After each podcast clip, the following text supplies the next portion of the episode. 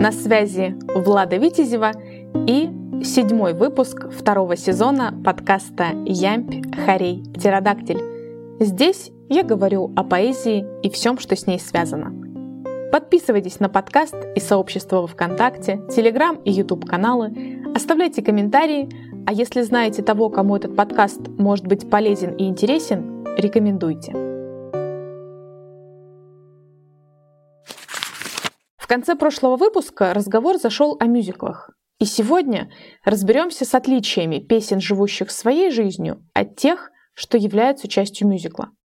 Как обещала в трейлере к первому сезону подкаста, сегодня мы затронем и тему коммерциализации. Ведь мюзикл – один из наиболее коммерческих жанров театра. Конечно, все благодаря возможности использования для постановок тем, успевших понравиться публике многочисленных спецэффектов и шикарных костюмов, разнообразных средств выражения для актеров. Но обо всем по порядку. Для начала давайте определимся с терминами, поскольку часто именно из-за расхождений в понимании базы и возникают лишние дискуссии. Само слово «мюзикл» произошло от английского musical comedy, что переводится как «музыкальная комедия». При этом он может представлять собой также трагедию, фарс или драму. Вообще, для простоты говорят, что мюзикл — это американский вариант танцевальной оперетты. Хотя, конечно, нужно признать, что помимо оперетты на мюзикл также оказали большое влияние такие жанры, как комическая опера, водевиль и бурлеск, а также эстрадные музыкальные стили и направления 20 и начала 21 веков. Так, Столько специфических слов, что, похоже, вышло что-то из серии «Хотели как лучше, а получилось как всегда». М да. А если еще добавить сюда рок-оперу и музыкальные спектакли, которые тоже часто сравнивают с мюзиклами, то запутаться станет еще проще. Но не время отчаиваться. Чтобы не подавиться разрозненной информацией, будем есть слона по кусочкам. Итак, обратимся к классическим определениям. Оперетта это музыкально-театральный жанр, сценическое произведение и представление, основанное на синтезе слова, сценического действия, музыки и хореографии. Мюзикл – это музыкально-театральный сценический жанр, произведение и представление, сочетающее в себе не только музыкальное, драматическое, хореографическое, но и оперное искусство. Как ясно из самих определений, Мюзикл имеет большое жанровое сходство с опереттой. Именно поэтому, как отдельный жанр театрального искусства, долгое время не признавался. Однако на протяжении своего существования он сформировал свои особенности. Представлю ключевые из них. Первая особенность – географическая. Сейчас разберемся с родинами этих жанров. Оперетта – европейский формат музыкально-сценического произведения – Родиной традиционной оперетты является Франция. А современный мюзикл, как мы уже выяснили, вырос из музыкальной комедии и был прямым потомком оперетты или легкой оперы. И за звание родины мюзикла борются американский Бродвей и английский Уэст-Энд. Америка называет первой в мире музыкальной комедией «Черный посох», поставленный в 1866 году в Нью-Йорке. И все же первую настоящую музыкальную комедию, где музыка играла не вспомогательную, а определяющую роль, поставили в Лондоне. Это был спектакль «В городке». Музыку к нему написал Фрэнк Осмонд Карр, а поставил этот спектакль крупный театральный деятель рубежа веков Джордж Эдвардс в 1892 году.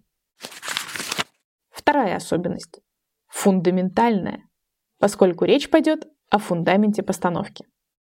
Оперетта относится к классике. Она имеет классическую музыкальную форму, а весь сюжет раскрывается в первую очередь через музыку.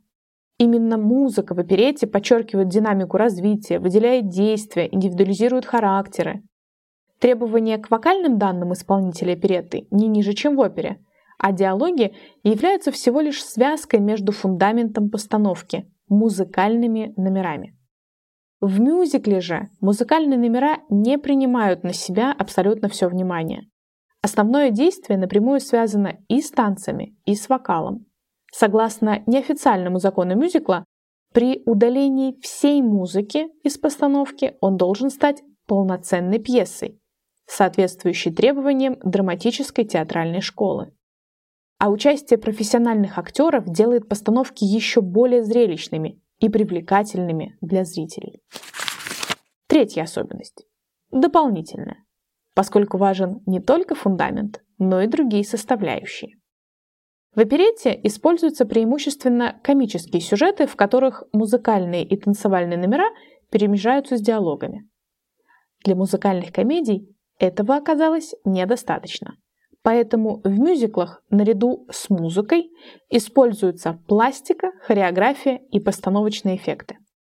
Как мы уже выяснили из спора о местоположении родины мюзикла, музыкальные комедии получили широкое распространение в Англии и Америке – конце XIX века. А в 1932 году Пулицеровская премия впервые была вручена за работу над мюзиклом. Так, Джордж Гершвин был награжден за мюзикл «Я пою о тебе». Развивающийся кинематограф из соперника превратился в проводника мюзикла к массовому зрителю. Так, в 1943 году появилась знаменитая «Оклахома» композитора Ричарда Роджерса и либретиста Оскара Хаммерстайна, впоследствии экранизированная с ошеломительным успехом. Именно «Оклахома» задала тон новому витку развития мюзикла. Бродвей заинтересовался серьезными темами. Музыка и сюжет наконец-то обрели единую драматургию и начали существовать внутри спектакля как единое целое. На сцене мюзикла появилась серьезная хореография. Кроме того, «Оклахома» была первым мюзиклом, сделанным на историческом материале. Именно «Оклахоме» и ее последователям жанр обязан потерей слова «комедия» в названии. Стало ясно, что спектакли такого рода могут быть и не только легкими комедиями. Соответственно, до «Оклахомы» были музыкальные комедии, а «Оклахома» стала первым мюзиклом как таковым. А дальше все происходило по заданным правилам игры. В качестве сюжетов использовались литературные произведения, уже полюбившиеся публике. Так, вершиной бродвейского мюзикла 50-х стала работа Фредерика Лоу «Моя прекрасная леди». Либретто «Моей прекрасной леди» было написано по знаменитому пигмалиону Бернарда Шоу. Хотя изначально писатель отказывался от постановок, считая мюзикл несерьезным жанром. Опытным путем было доказано, что мюзикл вполне в состоянии представлять классические сюжеты. Вообще, мюзиклы прославляли не только композиторов и либретистов, но и актеров и певцов. Так, в 60-е Бродвей сделал звездой Барбару Стрейзенд. В 1962 году она впервые появилась на Бродвее в маленькой, но сделавшей ее знаменитой роли в мюзикле «Я достану тебе это оптом». В 1968 был дебют в кино в музыкальной комедии Уильяма Уайлера «Смешная девчонка», основанной на одноименном мюзикле о жизни знаменитой американской комедийной актрисы Фанни Брайс. Интересно, что сценарий фильма был написан специально для Стрейзенд, после того, как композитор Жюль Стайн увидел Барбару в мюзикле «Я достану тебе это оптом». Эта картина принесла Стрейзенд мировую известность, первого Оскара в номинации «Лучшая актриса» и первый «Золотой глобус» в номинации «Лучшая актриса в мюзикле комедии». Ее последующие два фильма тоже были комедиями, основанными на одноименных бродвейских мюзиклах «Hello, Долли» и «В ясный день увидишь вечность». Рок-музыку на мюзикловую сцену первым вынес Галт Макдермот в своем скандальном мюзикле «Волосы». Насмешливая Чикаго Джона Кандера с хореографией Боба Фосса возродила танцевальные ритмы 20-х годов. А лучшим бродвейским мюзиклом 70-х считается «Кардебалет» Марвина Хемлиша, который рассказывал о бродвейской кухне, просмотре танцоров в труппу для новой постановки. Этот мюзикл тоже получил Пулицеровскую премию.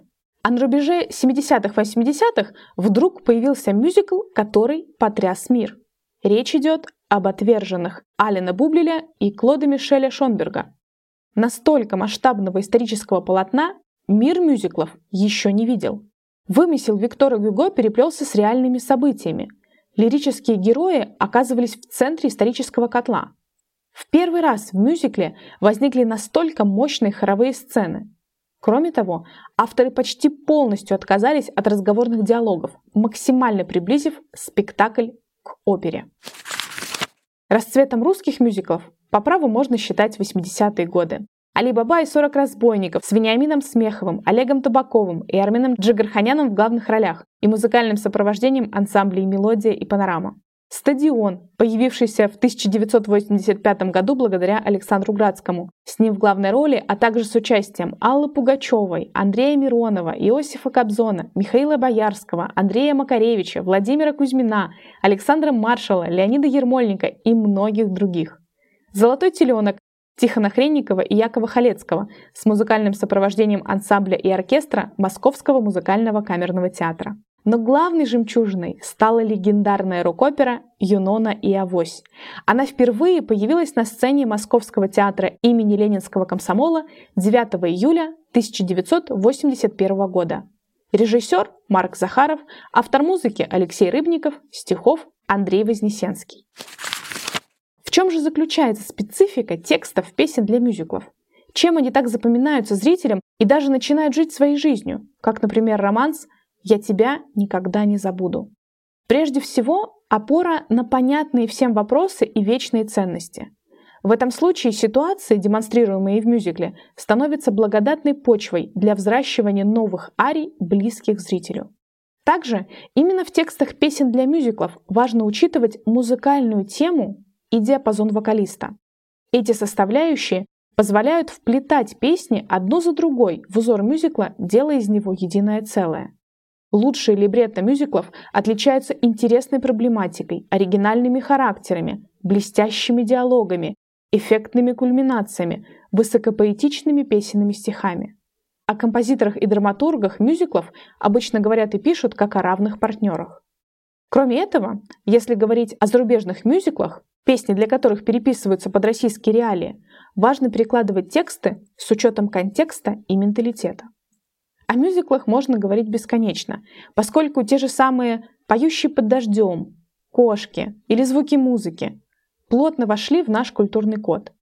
Ценно, что в этот ряд можно смело поставить рок-оперу «Преступление и наказание» и мюзиклы «Граф Орлов», «Анна Каренина», «Шахматы», «Прайм-тайм», «Все о Золушке» и многие другие. Не стоит забывать и о такой разновидности мюзикла, как автоматный, с английского Jukebox Musical. Это переводится как мюзикл-музыкальный автомат. Такая разновидность мюзикла подразумевает использование в качестве музыкального материала не оригинальных, а широко известных песен из популярной музыки. Яркими примерами этого направления являются мюзикл «Мама Мия» и две части мультфильма «Зверопой», музыкальный спектакль «Жизнь прекрасна» и фильм «Стиляги». И да, в этот ряд нельзя поставить фильм «Богемская рапсодия», поскольку фильмы о музыкантах, включающие в себя их песни, не причисляют к направлению автоматных мюзиклов. В заключении выпуска приведу стихотворение собственного сочинения, которое отражает напутствие всем авторам стихов. Читает Анатолий Лобов. Влада Витязева. Поэту. Ускользаешь от фальши обрывками фраз, Сохраняя свою безупречность, Украшаешь судьбу мириадами страз, Уходя из реальности в вечность.